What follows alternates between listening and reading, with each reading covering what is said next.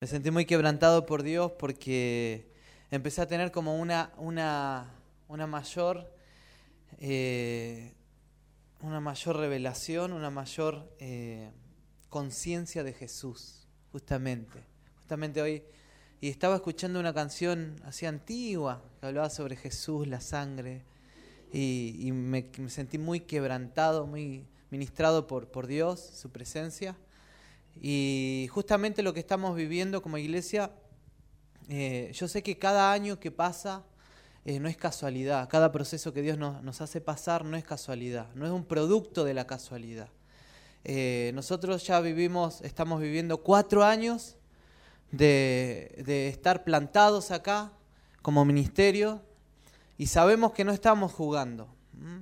sabemos que lo que estamos haciendo es muy en serio lo que estamos haciendo, aunque nos vean jóvenes y aunque muchos muchas veces lleguen y quieran, y quieran eh, imponer su autoridad porque son mayores y porque nos ven eh, jóvenes a nosotros, pastores jóvenes, pero nosotros sabemos para dónde vamos, sabemos lo que queremos eh, en esta vida, más que nada. Sabemos lo que, por qué estamos acá plantados. Y, y justamente nosotros estamos viviendo cuatro años de ministerio y eh, cuatro años eh, simplifica o simboliza la entrada a algo, una puerta abierta a algo. Yo leía eh, la simbología en la Biblia, número cuatro hablaba también de la plenitud.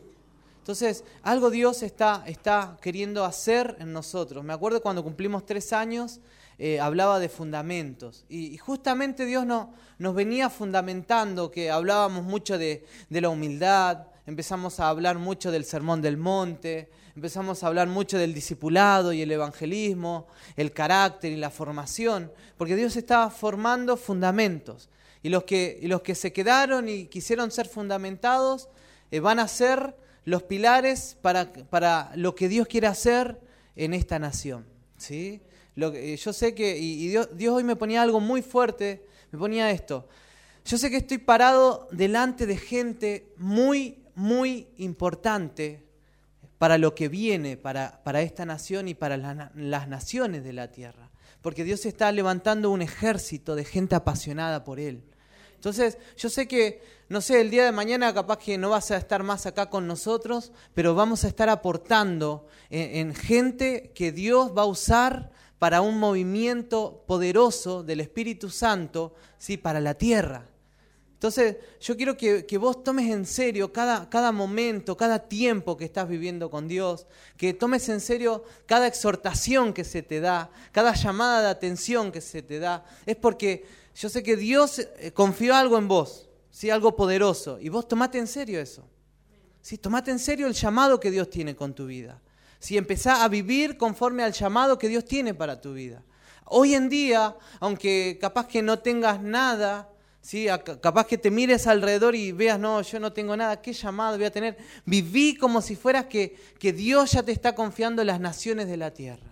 Si viví como que ya estás viajando en el espíritu a otras naciones y estás liberando gente, estás ayudando ministerios, viví como que Dios ya te dio la empresa que, que estás soñando y como que estás eh, ayudando a ministerios, movimientos misioneros, estás ayudando en el mover que Dios está trayendo. Pero Dios hoy hoy me, hablaba muy fuerte esto, que me decía como que yo estoy parado delante de gente muy importante en las manos de Dios. ¿Mm? ¿Cuántos creen eso? ¿Sí? Son importantes las manos de Dios. Y, todo lo que el diablo te habló y te ministró a través de tus papás, a través de tus circunstancias, son mentiras, mentiras, porque Dios se las trae contigo. ¿sí? Dios se las trae con vos. Y, y tenés que empezar a vivir así, como tal. Mm, me pasaba que, a, mí, a mí antes me, costaba mucho, me costaba mucho ponerme zapato y, ponerme, y ponerme eh, una ropa, eh, algo que me encontré tirado nomás en el closet, no sé, agarré y me lo puse. Pero yo decía, no, ¿para qué? Si nosotros somos un grupo de jóvenes, somos eh, un grupo de chicos, somos una iglesia pequeña, no, si está todo bien. Pero Dios me ponía esto. Vos tenés que empezar a vivir hoy en día ¿sí? lo que Dios va a hacer con tu vida el día de mañana. ¿sí? Así que yo quiero que no se muevan tanto, ni mi esposa que está allá atrás, no. Pero empiecen a vivir desde ahora, ¿sí? El compromiso con Dios, el compromiso con Jesús. Y justamente quiero hablar un poco de Abraham, lo que, lo que venimos hablando de Abraham los miércoles. Vamos, vas a amar a Abraham, ¿sí? Vas a amarlo, vas a decir, yo lo admiro a Abraham, ¿sí? Sí, sé que fue un gran hombre de Dios, sé que fue el padre de la fe. Y, y en Génesis capítulo 22, 22, 5. Quedan, eh, Dios llama a Abraham, ¿sí? Y Dios le, dice, toma a Isaac, ¿sí? A tu único. ¿Se acuerdan esa parte? Cuando fue al monte Moría. Y el monte, el monte Moría habla, habla de un monte de la negación donde uno tiene que empezar a morir, a negarse para todo lo que Dios quiera hacer con nosotros. Si Dios tiene algo tremendo con tu vida y Dios está depositando muchas palabras en tu vida, si vos tenés que empezar a morir y empezar a negarte todo lo que te está sacando de la voluntad de Dios. Entonces, ustedes sabían que en el mismo monte, cuando Dios llamó a Abraham y le dijo, quiero que que agarres a tu hijo Isaac, ese que tanto te costó, tanto trabajo te costó, tanto, tantos momentos de fe que te costó, quiero que me lo entregues ahora. Y su hijo Isaac podría haber tenido como unos 30 años, ya era grande el cabro, ya era grande, ya era un viejo, no, pero ya era grande su hijo. Por por esa razón dice que agarró la leña a su hijo Isaac, se puso la leña en el hombro y agarró eh, Abraham y tomó, dice, un cuchillo y llevó una antorcha de fuego. Y porque iban directo al monte. Y saben que en ese mismo monte es donde después se edificó el templo, que hoy en día está en Jerusalén. Y en, ese mismo monte fue donde fue crucificado Jesús. Fue el monte de la negación, donde Él se negó a sí mismo sí, para traer vida. Y lo mismo sucedió con Abraham. Él se negó a todos sus sueños, él se negó a, todo lo que, lo que tenía su herencia, estaba en sus manos. Y dijo, Señor, no importa si voy a morir a esto, porque sé que vos lo vas a resucitar. Entonces, estamos, yo sé que estamos entrando en un tiempo donde vamos a empezar a ver milagros. Milagros. Vos vas a empezar a ver milagros de Dios. Vos vas a empezar a hablar cosas y, Dios va a empezar a conceder cosas. ¿Sí? Y nosotros en el principio de año, Dios nos habló esto. Tiempo de herencia, tiempo de milagro y tiempo de favor. Y estamos entrando en un tiempo de milagros. Porque cada, cada congregación, cada vida entra en un proceso que Dios te está llevando. ¿sí? Porque cada uno de ustedes están viviendo un proceso en sus vidas. ¿sí? Y, tu proceso no es, el, no es el mismo que el mío, ni el mío es el mismo que el tuyo. Porque todos estamos viviendo un proceso. Eh, y empezá a pensar esto. Las cosas que viniste viviendo hasta ahora. ¿Sí? Quiero que, que estén concentrados. Empezá a pensar, ¿qué Dios me hizo vivir hasta este tiempo? ¿Qué procesos vengo viviendo en la vida? Porque ¿qué Dios quiere hacer con este proceso que estoy viviendo. No es casualidad lo que estás viviendo en la vida. No es casualidad los tiempos ni los años que estás siendo procesado ni procesada. Fíjate que para Moisés los 40 años ¿sí? que él estuvo en, Egipto no fue casualidad. Y después estuvo 40 años en el, en el, eh, en el desierto. Y después estuvo 40 años cuando liberó al pueblo de Israel dando vueltas. Y el 40 en la Biblia significa proceso. Un tiempo de proceso, un tiempo donde se terminó una etapa, se terminó el desierto. Se termina algo y comienza otra cosa. Entonces Dios maneja los tiempos con propósito. No es, nosotros vivimos cada año a, lo que venga, pero Dios está programado cada año. Si cada tiempo tiene un significado, tiene un propósito. Entonces nosotros estamos entrando como iglesia a un tiempo específico. Y yo siempre quiero estar atento a cada año que vivimos, cada mes que estamos viviendo, porque no quiero estar papando mosca, ¿sí? porque hay, hay gente que, que, por estar distraído se le pasó la micro, como dicen, ¿sí? por estar distraído se le pasó el tren, decimos en Argentina. ¿Sí? Se te va a pasar el tren, dicen. Entonces, por la distracción muchas veces vamos a perder oportunidades específicas en la vida. ¿Sí? Por estar deprimidos, por estar tristes, por estar lamentándose en la vida, se te va a pasar un tiempo. Entonces nosotros los hijos de Dios vivimos con propósito. Yo camino con propósito. Yo estoy diciendo y estoy viviendo ya siete años que estoy viviendo acá en Chile. ¿Qué, será, Señor? Cada año que vivo, ¿sí? que viví desde que Dios me llamó y me trajo acá, yo, yo estoy contabilizando los años. Si yo no voy a vivir cada año así como a lo que venga. Si yo voy caminando tras un propósito. Y yo sé que con nosotros como iglesia vivimos por un propósito.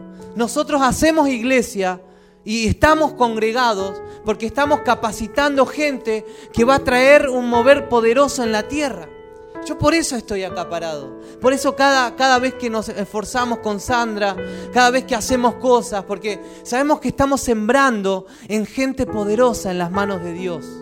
¿Ustedes se creen por qué vamos o, o fuimos un tiempo a la universidad?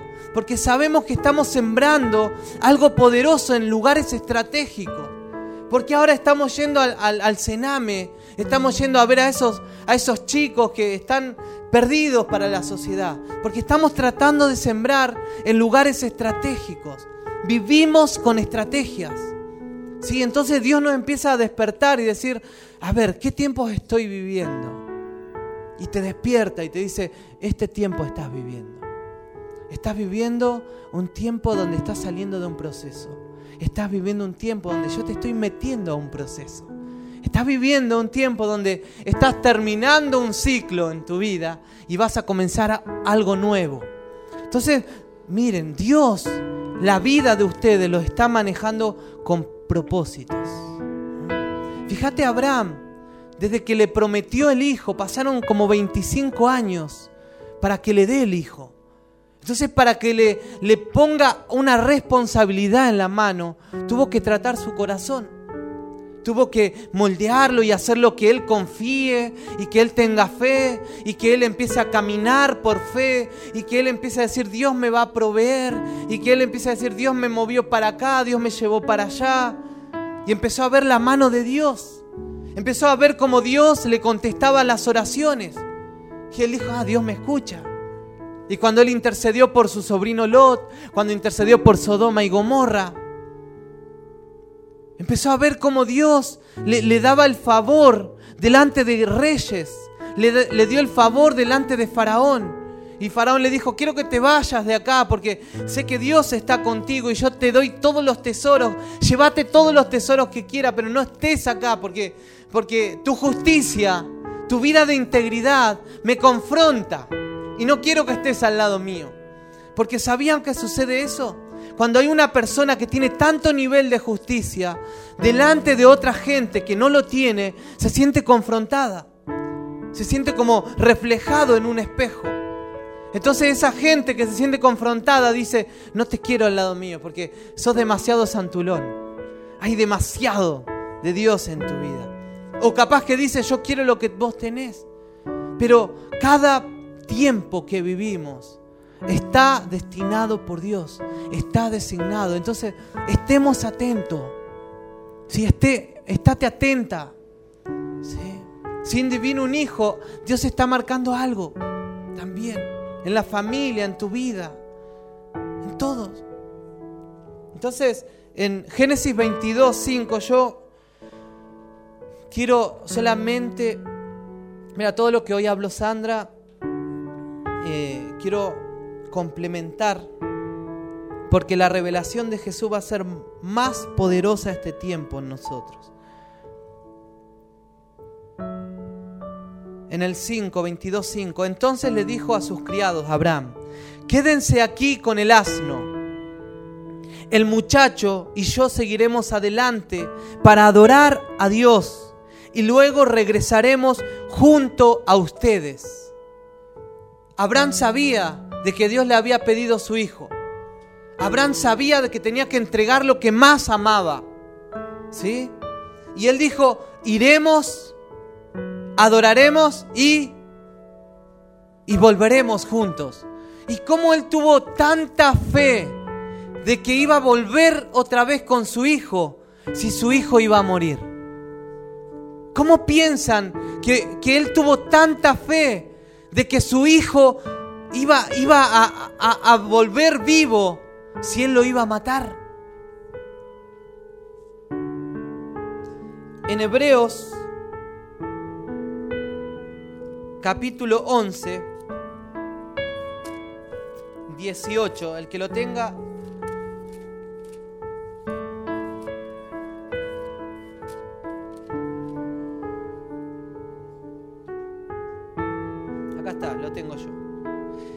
17. Por la fe Abraham, fíjense, que había recibido las promesas, fue puesto a prueba ¿Cuántos están siendo puestos a prueba? ¿Cuántos están siendo probados? Mira, que, estés puesto a prueba no te, no te da licencia para que te sientas un, una persona que autocompasiva. ¿Cuántos autocompasivos muchas veces? Sí, porque yo trabajo tanto porque a mí nada me da resultado. Ay, tanta lucha con mi esposo, con mi esposa. Ay, pobrecito de mí. Eso se llama autocompasión. Porque estar, estar siendo probados por Dios es un privilegio. Es un privilegio que Dios te esté probando. Porque va a sacar lo mejor. Va a sacar un tesoro hermoso. Mirá al que tenés a tu lado, tesoro hermoso. Está al lado mío. Fíjate, vamos a otra, al 18. vamos al 18. Perdone que le haga decir esto a alguno, le pone incómodo. A pesar, fíjense, 11, 18. A pesar de que Dios le había dicho, tu descendencia se establecerá por medio de Isaac, consideraba Abraham que Dios tiene poder hasta para resucitar a los muertos. Y así, en sentido figurado, recobró a Isaac de entre los muertos. Mirá, cuando, cuando vos empezás a confiar y empezás a tener tanta fe en Dios, empezás a tener fe de que Dios va a resucitar hasta los muertos. ¿Te imaginas resucitar a un muerto? Yo, saben que muchas veces estuve en velorios y, yo fui desobediente muchas veces, pero muchas veces como que sentía, yo me tengo que levantar acá y orar por este muerto. Se me, me agarraba esa, esa, porque sé que la Biblia dice que resucitamos muertos. ¿No? Entonces, a mí me encanta ser obediente a la palabra. Y hay gente que dice, no, pero no es tan así. Sí, es así. Sí, si vos te empezás a atrever a decir, yo quiero orar por este muerto, a ver, vamos a orar. Levántate en el nombre de Jesús. Si no se levantó, no se levantó, pero va a llegar de 100 que ores por los muertos, uno se tiene que levantar. Pero ¿cuántos, por cuántos muertos hemos orado? Por ninguno. Entonces así no lo vamos a ver. Entonces Abraham dice que dijo, esperen acá, yo voy a ir con mi hijo, voy a ir a adorar. Sí, pero él sabía, nadie más, de que Dios le había pedido el hijo, que se lo tenía que matar, entregarlo como un sacrificio. Pero volveremos. ¿Y vieron lo que dice en Hebreos? Porque Abraham tenía tanta fe, confiaba tanto en Dios, que si Dios le decía, quiero que vayas a la China y quiero que abandones todo lo que tienes, Abraham tenía tanta fe que decía, mira, si Dios me manda a la China, yo sé que Él me va a sustentar, me va a dar comida, me va a dar ropa, no me voy a enfermar, nada. Entonces Abraham dijo, yo sé que si me pide mi hijo, yo lo mato, pero Él tiene el poder para resucitarlo.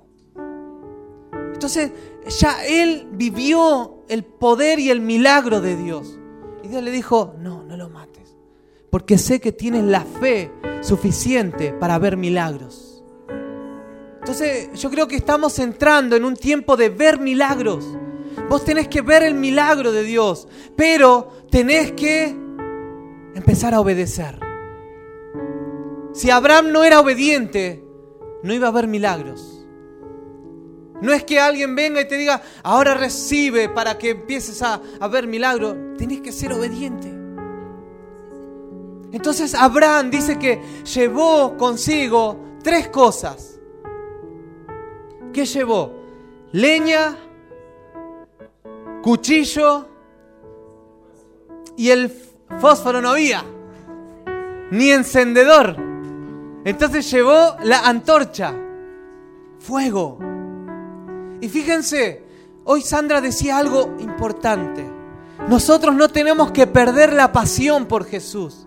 Y, y tiene tres simbologías. Yo saqué tres cosas de eso.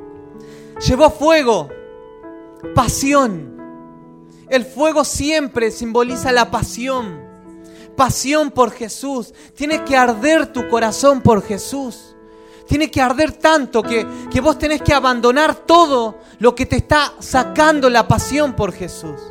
Hay cosas que te están robando el fuego, que están queriendo apagar el fuego para ir al altar delante de Dios. Hay algo que te está, el diablo está como, te está como soplando, te está queriendo así como que se apague, que se apague. Pero la pasión no se tiene que apagar. Y empezamos por Jesús. Amor por Jesús. Y vamos a empezar a, a, a tratar de tener más encuentros con Jesús. Yo quiero ser un apasionado, que cuando nombre a Jesús, yo sea estremecido por Él. Llevó un cuchillo, dice. El cuchillo sirve para cortar. Para cortar. Y yo decía, es para cortar, es para matar, es para sacar todo lo que me está robando la pasión por Jesús. Hay cosas que tienes que empezar a matar. Hay cosas que hay que empezar a cortar. Porque eso te roba la pasión por Jesús. El monte Moría es, fue el monte de la negación. Fue un monte donde uno tiene que morir. Y yo siempre, siempre pongo el ejemplo de gente que, gente que ha seguido la voluntad de Dios, tuvo que morir a sus deseos. Jesús le dijo, en ahí en la cruz, dijo, Padre, que se haga tu voluntad y no la mía. Porque la voluntad de Jesús, ¿sabes cuál era? Era bajar. Porque la voluntad de Jesús era, no, yo no quiero sufrir más. No quiero vivir más esto. Yo no, no, quiero, pero Señor, no es mi voluntad, es la tuya. Y entonces la vida en Cristo no es mi voluntad, es la de Dios. Porque cuando yo empiezo a poner a Dios y, a entregar todo lo que Dios pide, ¿sabes qué hace Dios? Dios te entrega lo mejor. Dios te va a dar lo mejor de lo que vos querés. Porque Jesús, para él, lo bueno era bajar. ¿Sí? Pero Dios quería lo mejor para Jesús. Y entonces a Jesús lo, lo mataron, le clavaron la lanza, le dieron lo que le tenían que dar, sufrió, pero él se llevó lo mejor que Dios tenía para él. Y hoy en día él no está más colgado en esa cruz. Hoy en día no es más un bebé. No está más en un pesebre. Hoy en día sus ojos son como llamas de fuego. Hoy en día Él es el, es el cordero, Él es el, el que está ahí cabalgando sobre el caballo blanco, dice, y viene con una espada y tiene un tatuaje que dice fiel y verdadero. No es para que se hagan un tatuaje que diga fiel y verdadero. Pero hoy en día Jesús es como tu superhéroe. Hoy en día hay tantas películas de superhéroes, me encantan las películas de superhéroes. Gracias a Dios que a Sandra le gusta también. Por eso fuimos a ver Superman y Batman. Pero hoy en día Jesús es tu superhéroe. Hoy es Él el que le vas a decir, oh, y ahora, ¿quién podrá ayudarme? Hoy en día es Él al que vamos y clamamos y adoramos y nos rendimos. Hoy en día estás acá y te estás rindiendo y constantemente te estás rindiendo en tu casa, en la universidad, donde sea, porque Él es tu superhéroe. Él es el que te va a sacar, Él es el que te va a llevar al destino glorioso que Dios tiene para vos. Entonces nosotros vamos a ser apasionados por Jesús. Si no hacemos, no estamos acá para perder el tiempo, estamos acá porque yo tengo un destino. Quiero que digas esto, yo estoy acá porque tengo un destino que es glorioso. Sí, es glorioso. Sí, Dios se las trae con vos. Y yo lo creo firmemente. Yo creo que acá a un par de años voy a ver gente pero encendida. Gente llena del Espíritu Santo. Gente apasionada. Gente que va a estar en lugares estratégicos. Y va a estar transformando los lugares. Gente que va a estar dando su vida por Dios. Porque somos gente que está muriendo a nuestros deseos para cumplir los de Él.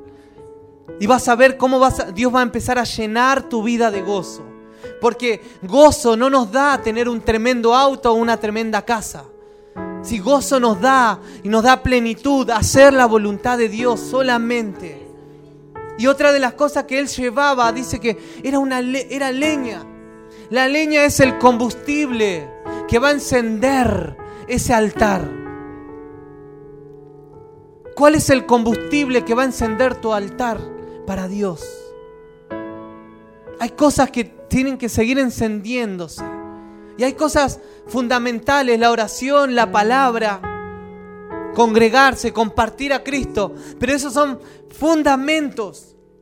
Y yo sé que ustedes están en un nivel más crecido mayor, que hay otros, otras cosas que van a ser combustible para tu intimidad con Dios. Hay cosas que, que, que vas a empezar a meter ¿sí? en tu intimidad con Dios. Vas a empezar a, a tener más, vas a empezar a dejar de mirar cosas raras en internet. Vas a empezar a dejar de estar con gente tóxica o gente que te está quitando la fuerza. Vas a empezar a, a, hacer lo que Dios quiere en tu casa. Hay cosas que te están robando el combustible para darle el mejor altar a Dios. Entonces Dios nos está encendiendo.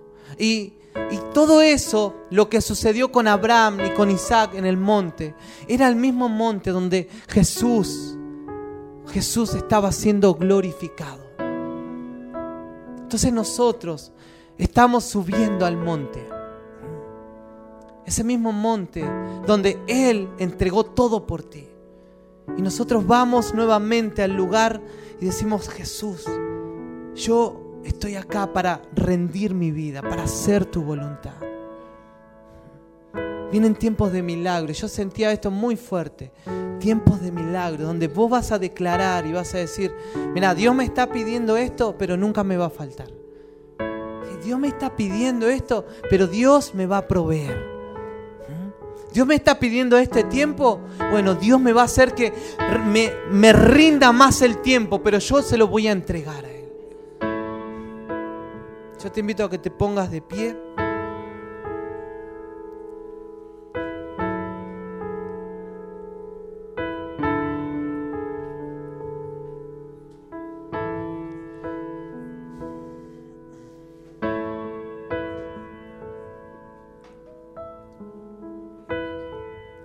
Señor, estamos, yo creo que ya entramos, entramos en un tiempo de ver milagros. Tiempo donde estamos rindiendo todo, Señor, a ti. Acá hay gente que está empezando a rendir cosas en su vida. Yo quiero invitar a personas que quieran rendir áreas de su vida a Dios. Que suban al monte, que, que, que den un paso de fe, un paso de rendición. Dios algo está pidiendo que cortes. Dios quiere seguir encendiendo la llama de tu corazón. Pero hay cosas que vas a tener que cortar. Espíritu Santo empieza a, hablar a los corazones. Habla lo que estás impartiendo en este tiempo.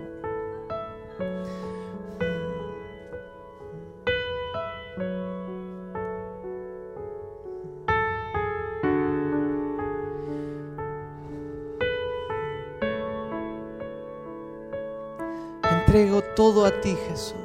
Entregamos todo a ti, todo a ti, todo a ti, todo a ti. ¿Qué está pidiendo Dios que entregues en este tiempo?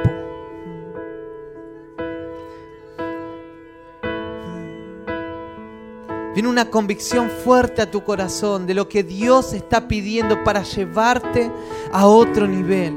Hay cargas que tienes que abandonar para pasar a otro nivel. Quiero que des un paso de fe, un paso de confianza. Quiero que te muevas, muévete, muévete como lo hizo Abraham. Él se movió al destino que Dios le tenía preparado sin saber a dónde iba. Él daba pasos de fe.